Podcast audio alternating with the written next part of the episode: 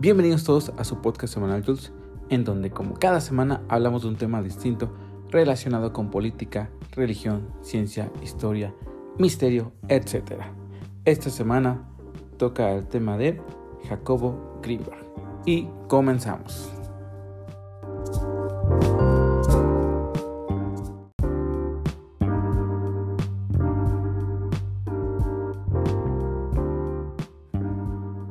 Nacido en 1946, proveniente de una familia judía, siendo el mayor de tres hermanos, Jacobo Greenberg era un neurofisiólogo, psicólogo y científico mexicano de la UNAM, la máxima casa de estudios de nuestro país, México, que basó sus investigaciones en el estudio de la conciencia desde el punto de vista del funcionamiento del cerebro. Fue fundador y director del Instituto Nacional para el Estudio de la Conciencia y probablemente su teoría más famosa es la teoría sintérgica, que de manera muy general trata de explicar la relación que existe entre la conciencia con la estructura del espacio o del universo. En los últimos años eh, su trabajo ha tomado un poco más de relevancia o se ha hecho más famoso en la cultura popular debido a su misteriosa desaparición. Y esto pues fue después de publicar varias de sus teorías. Pero vamos a ir por partes. Jacobo estudió en la Facultad de Psicología de la UNAM, donde cursó la licenciatura en psicología. Después de esto hizo una maestría en el New York Medical College y el doctorado lo hizo en la Facultad de Ciencias de la UNAM. Hasta allí pues podemos decir que era una persona muy inteligente y dedicada, pues tener un grado de doctor en nuestro país pues no, no es tan común. Pero además se dice que las personas que lo conocían decían de él que era un excelente observador y además de tener esta parte científica, era una persona demasiado curiosa. Esto pues lo llevó a investigar varios aspectos culturales relacionados con la conciencia humana, que para muchos científicos les parecían temas un poquito excéntricos o temas fuera del campo de la ciencia, como por ejemplo los chamanes mexicanos y algunos maestros orientales ancestrales.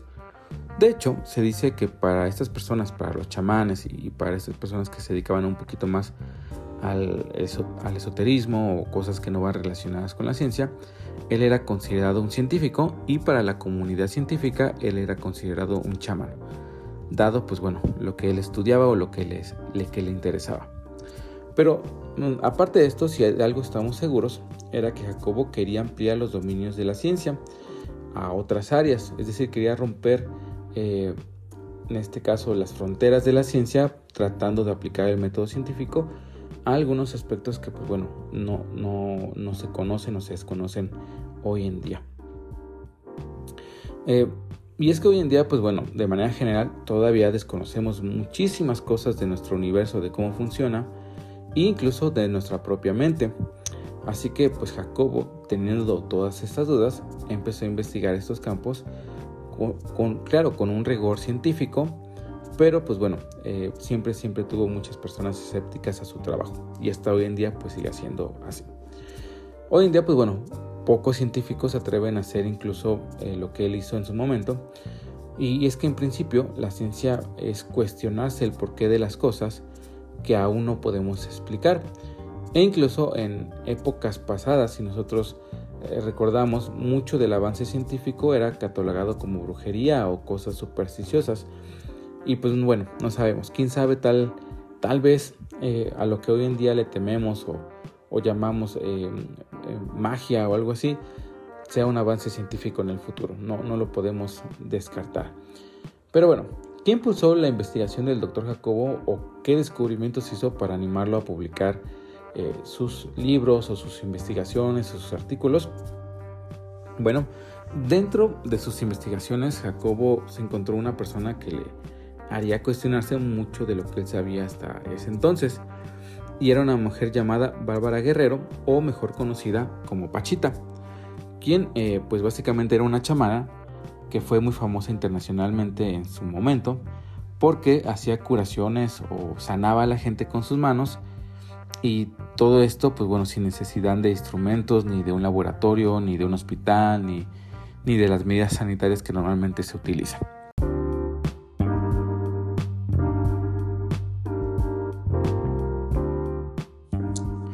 En un principio Jacobo pues, se dedicaba un poquito más a desmentir o analizar eh, a los chamanes o a estas personas que presumían de hacer estas curaciones, eh, pero con Pachita todo el lado científico, según sus palabras, se desmoronaba, pues todo lo que hacía pues no, no estaba contemplado o no lo podía explicar con todo lo que él había estudiado hasta ese entonces.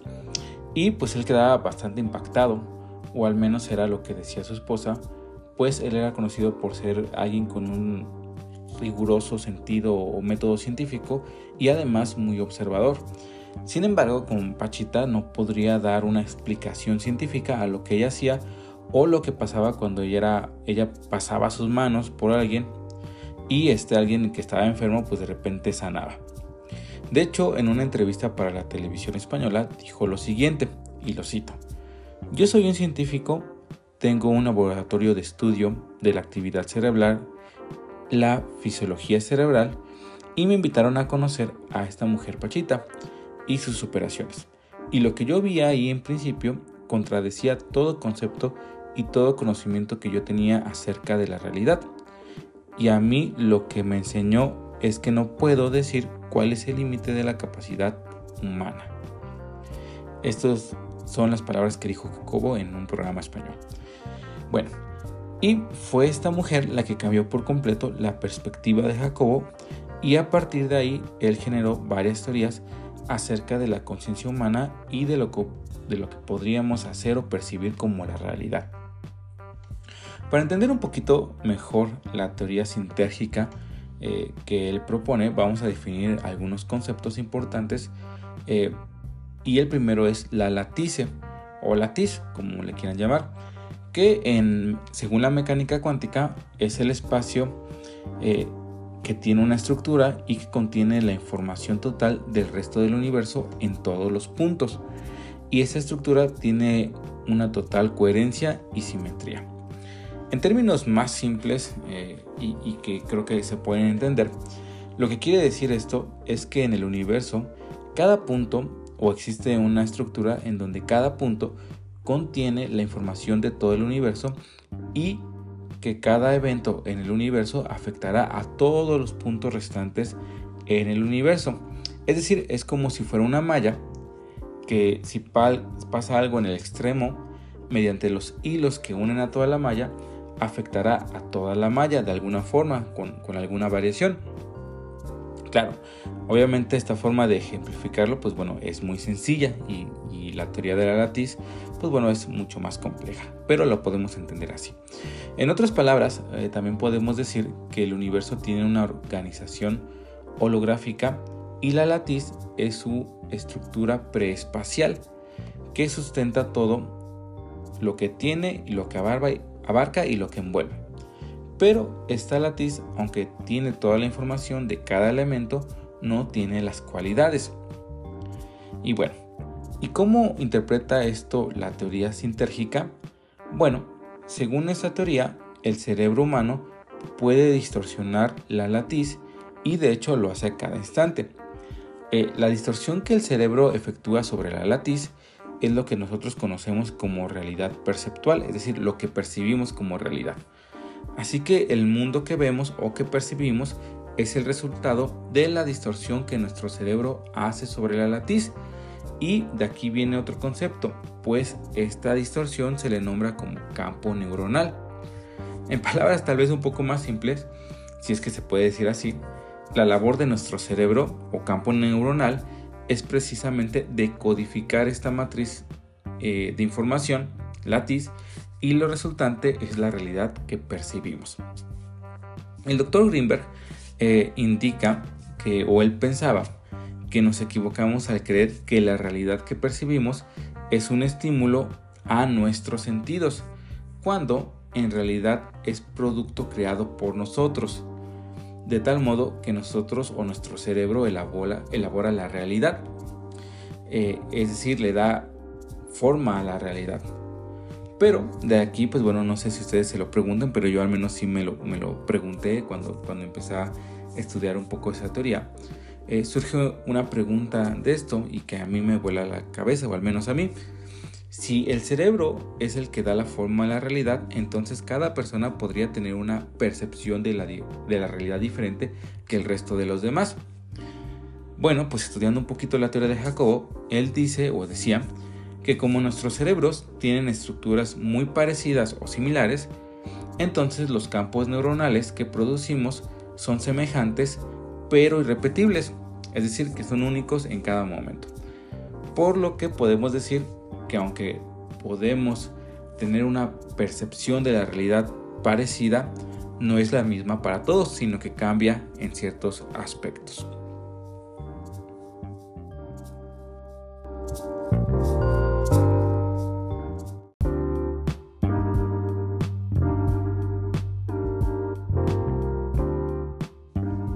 Bueno, y pues, ¿qué tiene que ver todo esto con Pachita?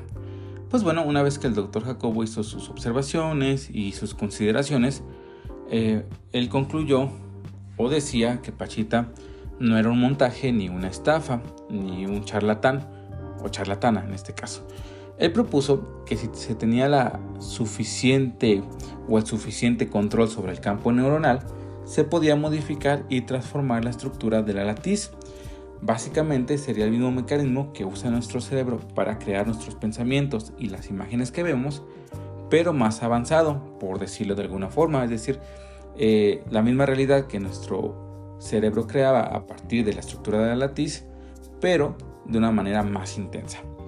Entonces, eh, Jacobo decía que Pachita tenía suficiente control sobre su campo neuronal y que su nivel de conciencia le permitía hacer, entre otras cosas, trasplantes de órganos y tejidos con solo pensar en materializarlos. Es decir, que básicamente ella modificaba la estructura de la latiz para aparecer órganos nuevos en las personas que iban a consultarla. Sí, ya sé, esto suena muy loco, pero esto era lo que registraba el doctor Jacobo utilizando el método científico. Él también, eh, a partir de esto, desarrolló un concepto, el cual se llamaba o se llama factor de direccionalidad, y se basa un poco eh, cómo funciona la, atención. Eh, por ejemplo, cuando nosotros focalizamos en diferentes eh, reacciones entre nuestro cuerpo neuronal y la latiz, podemos percibir la realidad. Sin embargo, él decía que la capacidad atentiva o la capacidad de atención de Pachita era extraordinariamente acrecentada y que esta capacidad acrecentada la diferenciaba pues, de, otras personas normales. En este caso, la capacidad acrecentada tenía que tener un factor. A este factor se le conocía como factor de direccionalidad. Eh, y pues bueno, Pachita, por así decirlo, tenía este factor de eh, direccionalidad pues más grande que las personas comunes. Y este factor de direccionalidad pues puede ser eh, la experiencia consciente o que la experiencia consciente sea mayor, es decir, que la persona con un factor de direccionalidad mayor logra tener una capacidad de atención más acrecentada y se vuelve como un observador de la realidad capaz de modificarla. Y esto pues bueno era lo que decía Jacobo eh, de Pachita. Todo esto hizo que Jacobo pues bueno en su tiempo fuera visto de manera un poco despectiva por la comunidad científica pues eh, sus observaciones podían o caían ya en el ámbito de lo paranormal o de la superstición. Y pues bueno, estas cosas pues realmente la ciencia no las podía explicar, aunque él tenía sus propias teorías, sin embargo tampoco podía eh, asegurar que sus teorías fueran realidad porque eh, tenía que llevar todavía la etapa de experimentación. Lamentablemente, Jacobo desapareció antes de llegar a la etapa de experimentación o replicación de los resultados. Además de esta teoría sintérgica, Jacobo Greenberg también mostró interés por el estudio de lo que podemos conocer más comúnmente como la telepatía, que pues sería la transmisión de información de una persona a otra sin utilizar ningún canal sensorial ni ninguna interacción física. Eh, también mostró interés por la telequinesis, que es la habilidad psíquica que permite a una persona influir en un sistema sin tener necesariamente una conexión o una interacción física.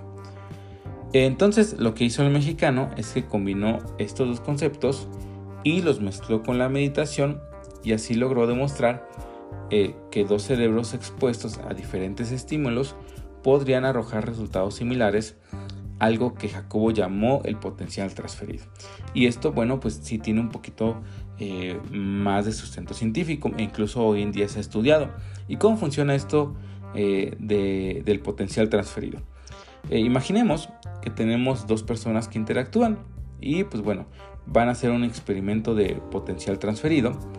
Entonces se hace que estas personas interaccionen por un tiempo y se crea un sistema después de cierto tiempo que estas personas interactúan.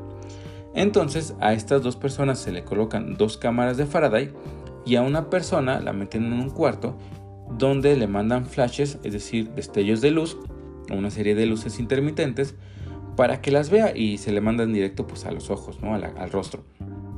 Entonces, eh, cuando él empieza a detectar estos flashes, pues va a generar cambios en su cerebro y esto queda registrado por un electroencefalograma, perdón.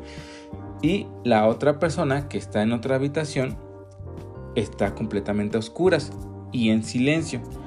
Y pues bueno, uno pensaría que no tenga ninguna relación o ninguna reacción eh, mientras esté ahí sin interactuar con nada. O al menos espera que su red neuronal no tenga ninguna respuesta o que la respuesta sea diferente a la persona que está recibiendo los flashes.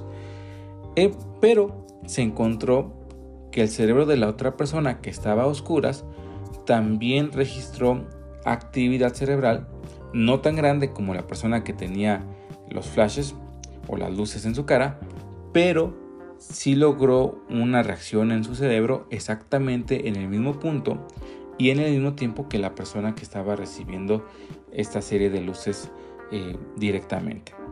Entonces, pues bueno, con esto Jacobo eh, buscaba comprobar que las personas recibimos información a partir de la estructura del espacio, es decir, a través de la latiz, que pues bueno, al ser una estructura que le da forma a nuestro universo, pues no es una estructura que nosotros podamos medir o detectar. Y aunque el potencial transferido es una teoría bastante aceptada ya en el mundo científico y que se está investigando actualmente, aún no se tiene una explicación de por qué sucede esto, de por qué existe esta conexión entre dos personas a una cierta distancia sin que se comuniquen eh, de manera física, una, haya una interconexión físicamente, ya sea por aire o por, ondas de radio, etc. ¿no? Otra de las investigaciones también del doctor Jacobo era la visión extraocular, que pues era una, es una habilidad extrasensorial que el científico mexicano estuvo trabajando con niños mexicanos.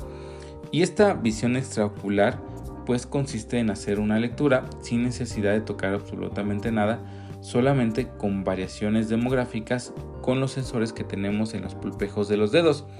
Es decir, en pocas palabras, era como la actitud de percibir imágenes o textos a través eh, de sensaciones en la piel, pero no directamente. Eh,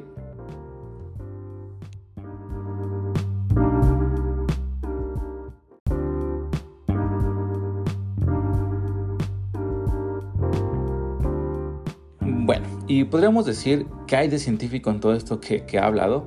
Eh, pues bueno, hay ciertos avances y hay ciertas teorías. Hoy en día, por ejemplo, se está reconociendo que el cerebro intercambia eh, información a nivel cuántico con campos de energía cósmicos, con ondas gravitacionales y con ondas electromagnéticas, entre otras. También se cree que, dada la naturaleza fractal de nuestro cerebro, sugiere que este opera por encima de cuatro dimensiones, que son las que conocemos como espacio y tiempo o las convencionales que podrían ser de 5 a 8 dimensiones. Eh, también se han realizado mediciones de laboratorio que corroboran los efectos de la meditación sobre la estructura del cerebro, es decir, que la conciencia sería un componente fundamental de cómo nosotros percibimos la realidad y que pues bueno, hoy en día desconocemos cómo funciona esta interacción de nuestro cerebro con la realidad que nosotros percibimos. Sin embargo, se sigue estudiando y se sigue estudiando de manera muy seria. Ahora, Jacobo Greenberg lamentablemente no solo fue famoso por sus teorías, que para muchos científicos podrían sonar excéntricas e incluso para algunos pues risibles. E incluso para mí, pues bueno, no, no comparto muchas de esas teorías, sin embargo son, son bastante interesantes, debo, debo de reconocerlo. Pero a pesar de esto, pues bueno, también debido a su, debido a su desaparición, pues tomó mucha fuerza o mucha fama sus investigaciones. Él desapareció en 1994, más o menos, en 1994, y lo hizo sin dejar ningún rastro. Hoy incluso, pues no se tiene certeza de lo que pasó con el doctor. Eh, resulta que la repentina desaparición sucedió cuatro días antes de su cumpleaños.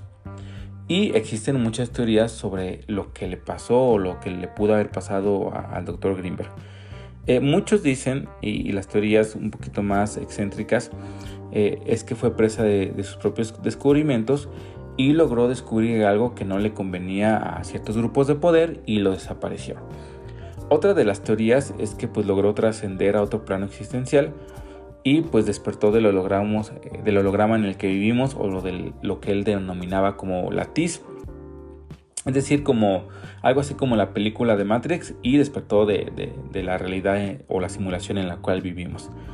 Sin embargo, pues bueno, una de las explicaciones más sencillas este, es que pues bueno, todo, todo tuvo que ver un poco con un lío amoroso, pues eh, existe una teoría o existe la versión oficial que tiene que ver con su esposa Teresa Mendoza y es que ella no dio aviso de inmediato a las autoridades sobre la desaparición y e-, ella argumentaba que pues como era normal que el investigador se fuera de viaje pronto y además no le avisaba, fue hasta mayo, es decir, cinco meses después de su desaparición, que finalmente las autoridades mexicanas comenzaron a investigar el caso, el cual pues bueno, nunca se resolvió.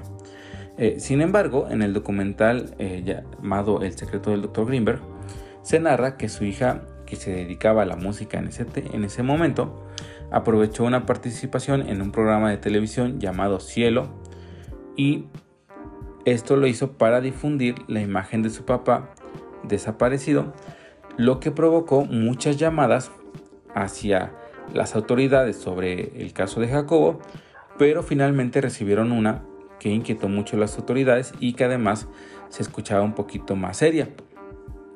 Y es que, pues bueno, un trabajador de una gasolinera reveló que él había visto a Jacobo por última vez en Boulder, Colorado, en el momento en que dos estadounidenses identificados como Rick Howard y Marina Velasco descendieron de una avioneta tipo Cessna y se llevaron al científico supuestamente también con su esposa a bordo y se los llevaron en dos automóviles blancos y todo esto llegó a las autoridades correspondientes, es decir, al, investigador asignado al caso. Y entonces se descubrió que Jacobo Greenberg también colaboraba en secreto con la Universidad de Colorado. Algo que pues bueno, ni siquiera las personas más cercanas a él tenían conocimiento, era una colaboración secreta. Entonces, luego de hacer un rastreo de todos los vuelos realizados por Jacobo a Estados Unidos, el oficial al mando de la investigación comenzó a tener trabas por parte del gobierno estadounidense, es decir, que no le daban la información al gobierno mexicano. Sin embargo, eh, aún así, él logró obtener tres hojas de registros de los vuelos que hacía Jacobo Greenberg y en ese entonces su esposa. Y pues bueno, ellos encontraron que había entrado y salido en diversas ocasiones de los Estados Unidos, pero nunca llegaban directo a Colorado, sino que siempre utilizaban vías alternas. Eh, pero después de llegar a este punto de la investigación, el oficial a cargo fue relevado de su puesto y la investigación de nuevo se cayó. Otra de las dudas en el aire sobre la desaparición de Jacobo es que su tercera esposa, quien fue vista con él en estos viajes, mandó mensajes y llamó a los familiares y amigos argumentando que el científico estaba de viaje o en un retiro. Y también otra cosa es que ella también desapareció sin dejar rastro y hasta la fecha no se sabe nada de su paradero. Otra teoría también de la desaparición de Jacobo tiene que ver eh, con los documentos que se desclasificaron en el 2017, en donde si recordamos un poquito se hablaba mucho del fenómeno ovni y de experimentos de control mental. Bueno, pues resulta que entre esos documentos había uno donde el nombre del mexicano figuraba, pues se mencionaba ya que tenía un artículo en el cual se titulaba correlatos físicos fisiológicos de la unidad y de la gravitación de la comunicación y este fue publicado en su libro eh, que se llama Físico Energético de 1982, en el cual explicaba su teoría sintérgica. Todo esto se le puede, a todo esto se le puede sumar el contexto que Estados Unidos durante la Guerra Fría puso un proyecto en marcha el cual se llamaba Stargate, que buscaba dar una explicación científica a la evidencia y a las experiencias extracorporales. Pues resulta que este proyecto fue cancelado un año después exactamente de la desaparición de Jacobo Grimberg.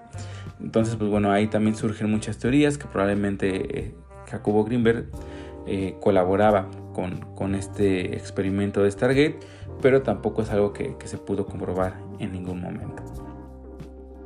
Sea cual sea el caso, eh, después de su desaparición y después de que fue denunciado como desaparecido, pues las autoridades empezaron a buscarlo y el laboratorio de Jacobo fue desmantelado y sus estudiantes, pues sumidos en la incertidumbre, dejaron de asistir y pues no dejaron continuar a este grupo de estudiantes con las investigaciones de Jacobo Greenberg.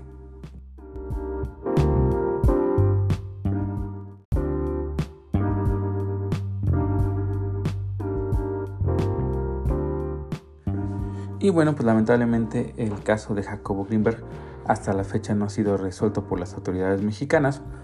Y pues eh, también sus teorías pues siguen siendo solamente eso y no se han podido comprobar ni hacer ninguna, eh, ningún experimento para poder eh, verificar su veracidad. Pero cuéntame qué te ha parecido el podcast de hoy, cuéntame si crees que Jacobo Greenberg desapareció, si trascendió, si eh, todo lo que investigó eh, te suena más este, a, algo de ciencia ficción o crees que tenga cierta parte de, razón. Recuerda que podemos interactuar por la página oficial de Facebook, JUL dale like y compártela. Te agradezco mucho que hayas llegado hasta el fin del podcast eh, y como cada semana te adelanto el tema del siguiente podcast, el cual será el crack del 29 y la Gran Depresión. Es un tema muy interesante, también tiene que ver un poquito con la Segunda Guerra Mundial, espero lo puedes escuchar y que te parezca también bastante interesante como a mí. Muchas gracias y sé feliz.